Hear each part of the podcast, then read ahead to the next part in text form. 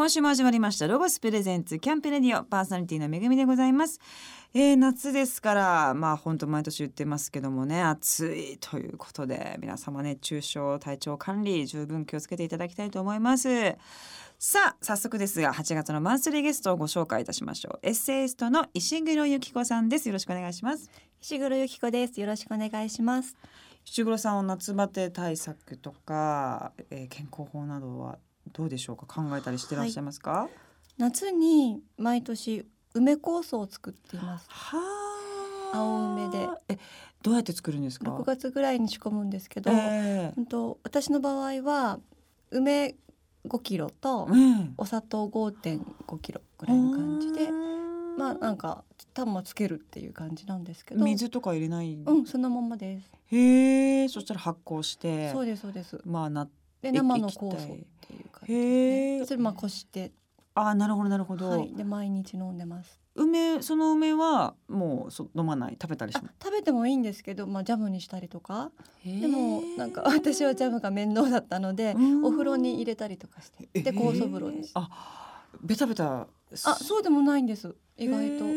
お湯の中に何個かわーって入れてみたいな。そうですね。なんかこうネットに入れて浮かべておく感じで。えー、石黒さんはあれですか？東京にお住まいじゃないんですか、東京です。ああそうですか。なんかすごいなんかね鎌倉とか葉山とかの生活スタイルだなねナチュラリストな感じする。ねあそうなんですね、はい、あでもそれは簡単だしそう飲むことによって体にねいいですし、はい、やっぱ酵素がね一番いいです、ね、なんか肌もちょっと良くなる気がします。あ、そうですか。はい、肌綺麗です、ね、すごい綺麗。透明感。えー、皆さんぜひ梅5にお砂糖5.5ですね。ぜひやってみていただきたいと思います。動物はどうでしょう、はい、もう大変うちもおばあちゃんなんでもう結構夏になるとこうぐったりしてますけど。はい、うん、もう一緒です。もうベタっとして。ねかわいそう、ね、そうですよね。お散歩とかでも行けないですよね、はい、はい、もう朝早くかも夜暗くなってからですね。そうですよね。アスファルトが心配なので、うん、わかります。あの熱がね。暑すぎるもう、うん、ね最近の東京は本当暑いですけども。食べ物とかですペットの食べ食べ物は。うちはスイカが好きですね。あよくスイカが好きなので食べさせて喜んでもう大好物あそうですか。もうですかね。そういうのあげちゃってもまあいいんでしょうね別に。うん大丈夫だうちの場合はですけど大丈夫で前まではお豆腐を冷やしてドッグフードの上に乗っけてあげたりとかしてたんですけど犬があのちょっと腎臓が悪くなってきたのでタンパク質を多めにしないようにってそれはちょっと今控えてますけど。腎臓きますよね。腎臓からですよね。ですよね。大体腎臓からそこからなんかいろんなところにね飛び火しちゃう感じですけれども。さあ今週も石黒さんといろんな話をしていきたいと思います。まずその前にですね一曲曲をかけたいと思います、えー、今週も先週に引き続きまして石黒さんのお好きな曲を、えー、かけさせていただきたいと思います。じゃあ一曲目何にしましょうか？はい NRBQ で Beautiful Sunday LOGOS presents Camp Radio お送りしたのは NRBQ で Beautiful Sunday でしたさあ石黒さんはですねエッセイストとして、えー、ペットの暮らしや雑貨やインテリアのテーマに書かれております。そして新刊楽しかったにありがとうは6月の26日に幻冬舎から発売されました、えー、この、えー、作品楽しかったにありがとうについては前回の放送でもたっぷりとお話を伺いました、えー、聞き逃した方はぜひ番組のアーカイブ、えー、ホームページからお楽しみください。さてこのコーナーではですねペットと暮らすコツについて石黒さんとお話ししていきたいなと思っております。まあ日々いろいろあると思いますが石黒さんがこう感じてらっしゃるペットがいるとこう幸せだなと思う瞬間というのはどんな時でしょうか？私はは動物が寝てたりする気を抜いてる姿がすごく好きで寝て寝顔を見たりとかするとやっぱり嬉しいなって思うし幸せを実感します。そうですね、はい、なんかダラダラすることの罪悪感がちょっとなくなるっていうか 不思議なこうねだらっとしてて横にこうペトッとかいると、はい、こう可愛いなになるから。うんすっごいダラダラしちゃった私みたいなの私思いがちなんですね、うん、性格的に。それれがもう何でも言ってなきゃダメだったんですけども。で犬がいるとあなんかいいな可愛いな、みたいになるのですごいあの助かってると言いますか。そうですよね、ね、なんか膝のところで寝てたりすると、うん、あ動けないなと思いながら寝るかなみたいな、うん、ねそういう感じにすごくなりますし。でも大変なこともねやっぱありますよね。うそうですね、うん、やっぱり旅行に行けないとか、急に何かがあった時にまずあじゃあこの動物たちをどうしようかって、猫とかどうしてるんですか？預けられないですよね。えっ、と基本的にはなんか知り合いに来てもらって家に。ちょっと慣れ日頃から慣れていてもらってで出かける時にはその友達に来てもらってまあキャットシッターペットシッタードッグシッターしてもらう。なるほど、猫ってご飯を自分でこう区別区別っていうかこう今日の分明日の分って分けて食べることができるんですか？よくそう言いますね、えー、あのお腹いっぱいにならないというか八腹八分目でやめられる。っていうのが本能的にどうやらあると聞きますが、えー、うちの猫は犬に育てられているので全く犬と同じような食べ方です。あもう食べちゃうみたいな。ガツガツガツガツガツってもう一気に食べます。あそうなんですね。うん、まあでもある意味こうらら一緒のなんか犬二匹育ててるみたいなそうですね同じタイミングで出すっていう感じですね。なるほどね。あったらあっただけ食べちゃうんですか？犬は。食べます。食べます。で吐いちゃうみたいな。あそうですそうもうわかんないですそういくらでも食べたいんですよで吐いてもそれ食べるみたいなぐらい、うん、そうすごいんですよ。犬ってやっぱねなんかね可愛いんですよ そういうところが。ねそうそうそうそう。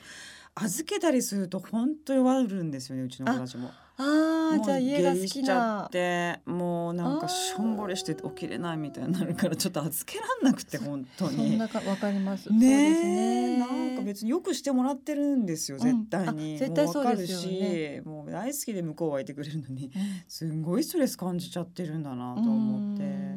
そこがやっぱちょっとね長期の旅行とかはやっぱ行けないなという感じで話しますけれどもね。はいでもどうでしょうそのペットを飼う、まあ、まだ飼ってない方たちに、うん、こう飼うとこういうことが、まあ、いいよとか、はい、何がこそありありますかそういうのって？うん、やっぱり小さい時に来て、うん、で育っていく過程を見れて、でだんだん同じぐらいの年齢になってきたなってなって、相棒になって、それからちょっとずつ犬や猫の方が人間よりも早く年取っていきますよね。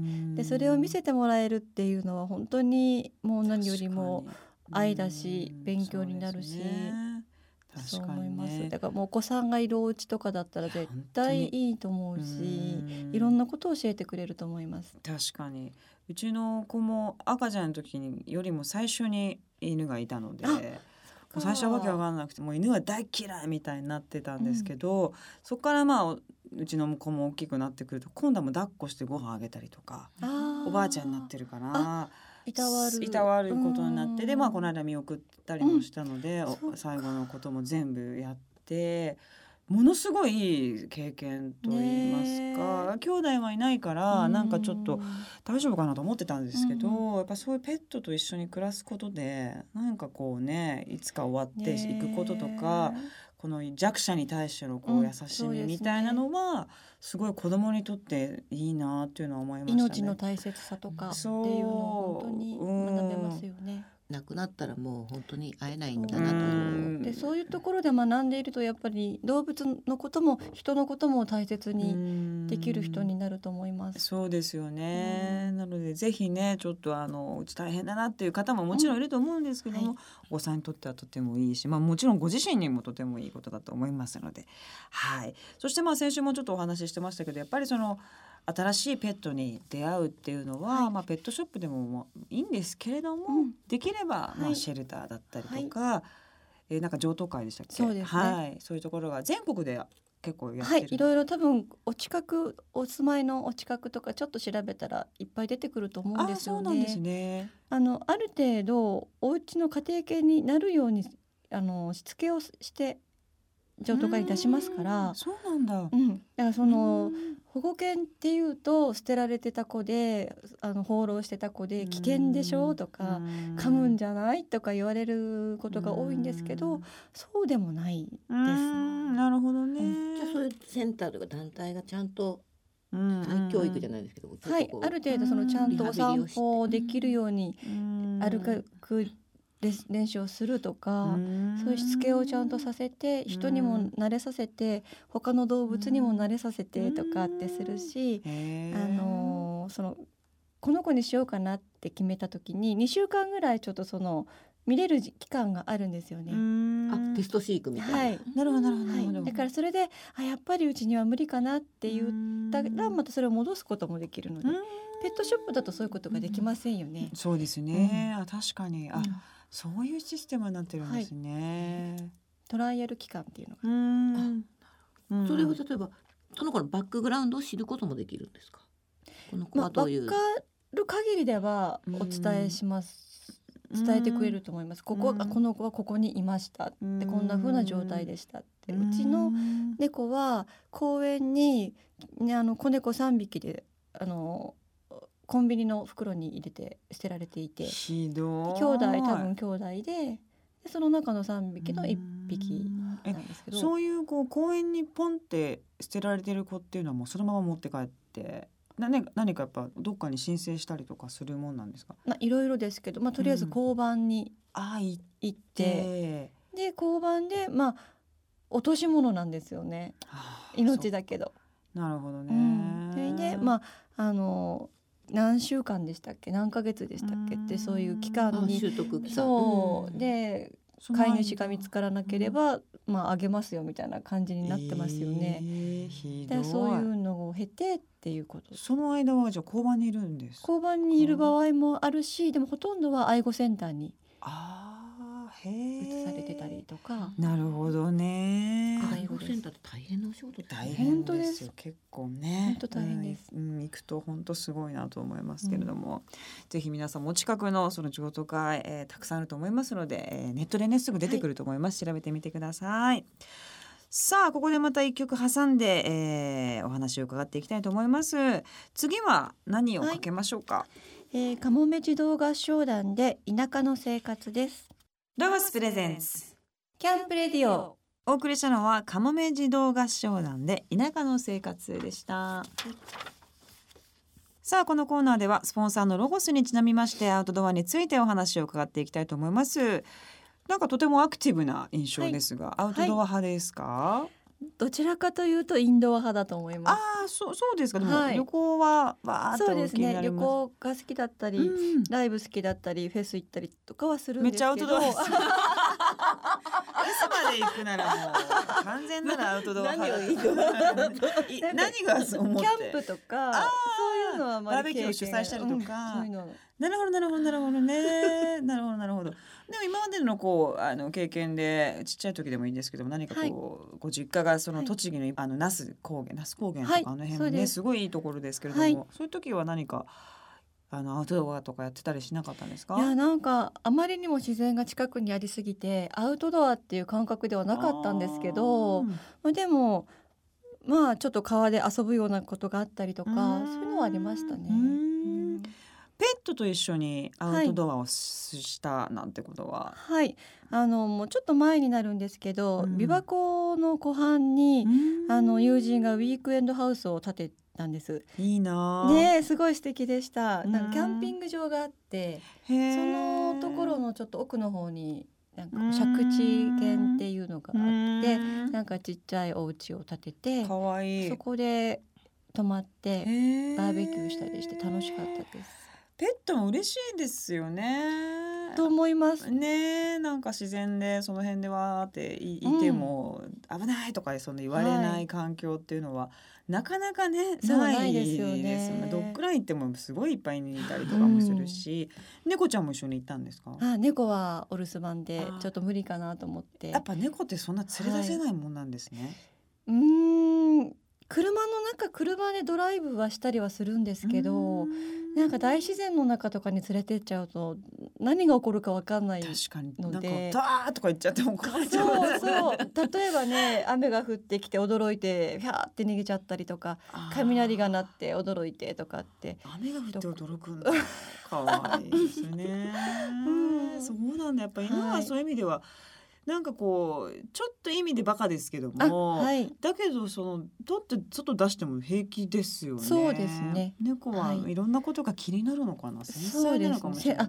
あ、もう多分犬よりは断然繊細だと思います。ううすね、はい。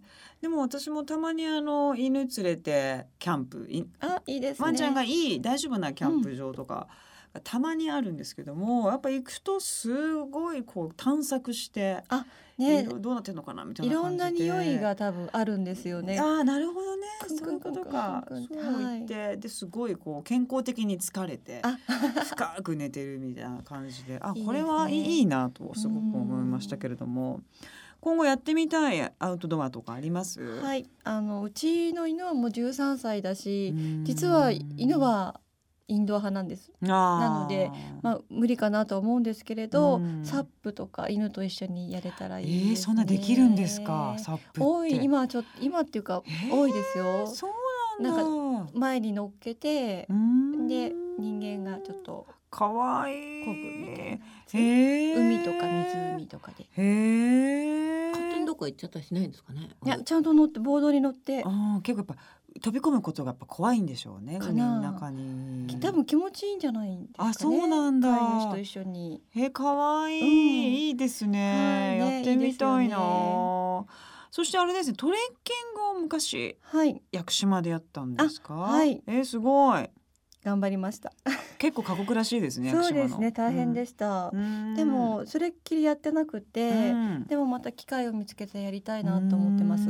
結構あのトレッキングって昔は分かんなかったんですけど、うん、もう山登るだけってええー、と思ってたんですけど、いいもんですよね。最近思う。年齢とともに感じるんですかね。なんかこう空気がずっといいみたいな程よいこうなんでしょう疲労感と、うん、まあ。その時は召し上がったかどうかわからないですけど上でご飯食べたりとかするはいそうですよね気持ちコーヒー飲んだりするとこの美味しいんだみたいな多分あれ感覚が研ぎ澄まされるんでしょうね。そうかもしれない。そういう感じがあるかもしれないです。だから味覚もすごいしっかりこういつもよりも5倍ぐらい感じてるね気もするので私もトレッキングまあもう暑いからちょっとあれですけど秋とかね いいですよね。この本の担当してくださった編集者の菊池さんっていう女性が、えー、もうあの本気の山登ラーなんですよ。なので彼女にちょっと指南してもらってトレッキング入門したいな素晴らしい。いいですね、山登らって言うんですか。さあまたここで一曲曲をかけたいと思います。石黒さんのお好きな曲を、えー、かけさせていただきたいと思います、えー、アルバム桜桃タウンレビューより南吉高さんで What's Going On ロゴスプレゼンツ。キャンプレディオ。お送りしたのは、えー、南吉高さんで What's Going On でしたさてここからはアウトドアをもっと楽しむためのロゴスからとっておき情報をお届けするコーナーアイデアタイム GoTo800 です、えー、ゲストの石黒さんにも参加していただきますよろしくお願いします。よろしくお願いします。さあ今週先週に引き続きましてロゴスコーポレーション東京支店営業部中村翔吾さんが情報を、えー、紹介してくださいます。よろしくお願いします。よろしくお願いします、えー、ロゴスコーポレーション東京支店営業部の中村翔吾と申します。はい。よろしくお願いします。お願いしますさあ実はですね、えっと、ゲストの石黒さんなんですけども番組のこの事前のアンケートをいつも頂いてるんですけどもロゴスの分別できるゴミ箱を自宅で使用されているということなんですけどもその他のロゴスの小さなテーブルもリビングで愛用中ということでかなりアウトドア多いんでそうですね。お家の中で。なんかシンプルだし邪魔にならないっていうかコンパクトなものが多いのでそうですよ、ね、とても普段の暮らしでも使いやすくて。そうですねそういう見た目自体もやっぱり家庭でも使えるっていうのもコンセプトでやってますので。あの実家にお帰りになった時の那須のアウトレットにもロゴショップ、はい、あのよく行かれてるということなんですけれども社長に言っといてください。はい、伝えておきますんで。でその時のアンケートですね。あの、まあ、何が今後あったらいいものはどうでしょうか？あの何かありますか？というふうに聞いたら、まあ、災害時に使えそうなものを揃えておきたいですというふうに書いてくださったので、はい、えっ、ー、とぜひ今日はそういう防災グッズ防災グッズとして絶対に便利で、はいなおかつ揃えていた方がいいものがあったらぜひ教えていただきたいんですけれども。はい、はい。必要になってくるのは、うん、電気ですね、うん、停電っていうのがやっぱり怖いんで、そうですね。でそこでですねやはり蓄電池式の、え蓄電式のランタンっていうのがまずは一つおすすめになってあの四角いやつですか？そうですね、えっと、パワーストックランタンっていうのが、えっと、ロゴスで扱いあるんですけども、はいこれがですねスマホですねを充電できるという非常に優れもののアイテムになってます。スマホ結構何個もできるんですよね。二つですね同時にえっと二つ接続できますね。あれはすごいいいですよね。はい、あとはなんか意外なアイテムもあるってことなんですか。そうなんですよ。えっ、とちょっと意外かもしれないんですけども、え氷点下パックという商品がございます。これがですね保冷剤なんですけれども、えー、まあロゴス大人気商品ですけれども、はい、一応マイナス16度っていうところまで、えー、冷やすと。で基本の保冷剤っていうのはだいたい0度で凍らして0度っていうのをキープするんですけどもまあロゴスの商品ではマイナス16度これをですね普段から冷凍庫に入れておくことをちょっとお勧めしてます。はい、なるほど、はい、これはどどういうふうに使う感じですか？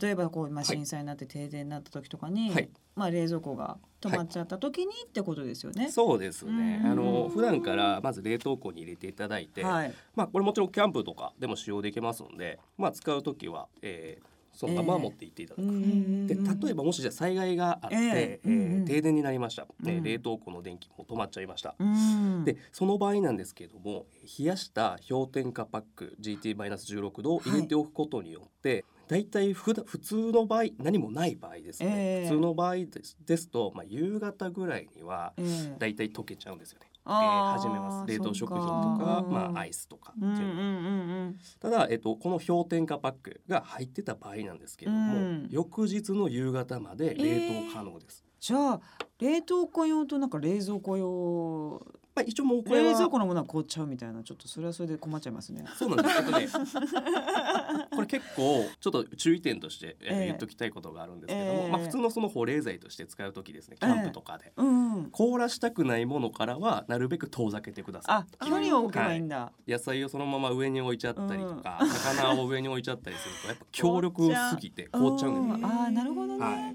まあ、そこはちょっとじゃあ距離感でちょっとそこはあの話していただいて。うんなるほどね。はい。その冷凍庫の中もそうなんですけども、まあ凍らしたくないものっていうのはこうちょっとこう移動してもらって。石黒さんいかがですか？でもこれはいいかもびっくりしました。大きさどれぐらいなんですか？いろいろあるんですあそうなんですよ。小さいものから大きい大きいものまであるんで、ちょっとまあそのいいですね。いろいろなパターンでサイズとかであの調整していただければぜひチェックしてください。ありがとうございます。さあそして今週はですねペットとアウトドアを楽しむために必須情報こちらもご紹介していただきます。で実際どういうところに行けばいいのかっていうのが、はい、まあわからない方もたくさんいらっしゃいますし、はい、おすすめ何かありますか中村さんから。はいえーと、ちょっと一つじゃあおすすめの、えーはい、キャンプサイトを紹介したいんですけども、えー、私自身ちょっと関西の出身ということでしてまあちょっと東京近辺のキャンプ場が正直まだ分かってない状態。まあでもそれしょうがないですよね、はい、ちょっとじゃあ生まれてきた環境生まれてきた関西でのおすすめを。分かってないんですね、はい、ああじゃあしょうがない。じゃあ関西のおすすめ、ね、関西のおすすめをちょっと、はい、なかなかいけないですけどね。はい。石黒さんも私も。ぜひちょっと関西に来た時にはぜひぜひですね、はい、ちょっとおすすめしたい場所があるんで、えー、えー。えっとね淡路島。場所が淡路島、ね、しかも淡路島大変 ですね。島好きだ島好きだからいいかもしれませんね。まあペットなしでも楽しめます頼みますもう普通に料理もやっぱり美味しいですし海鮮も美味しいですもう何でも美味しいです。淡路島の、はい、なんなんていうところですか？えっとですねキャンプ場の名前がですね、えー、慶の松原キャンプ場ですね。どんなところが他とはちょっと違う感じですか？まずまあペットと一緒に泊まれる。こうペット可になってますので。はい、今写真が。はい、はい、うわビーチっていうかまあ海か。海ですね。海が近くてですね。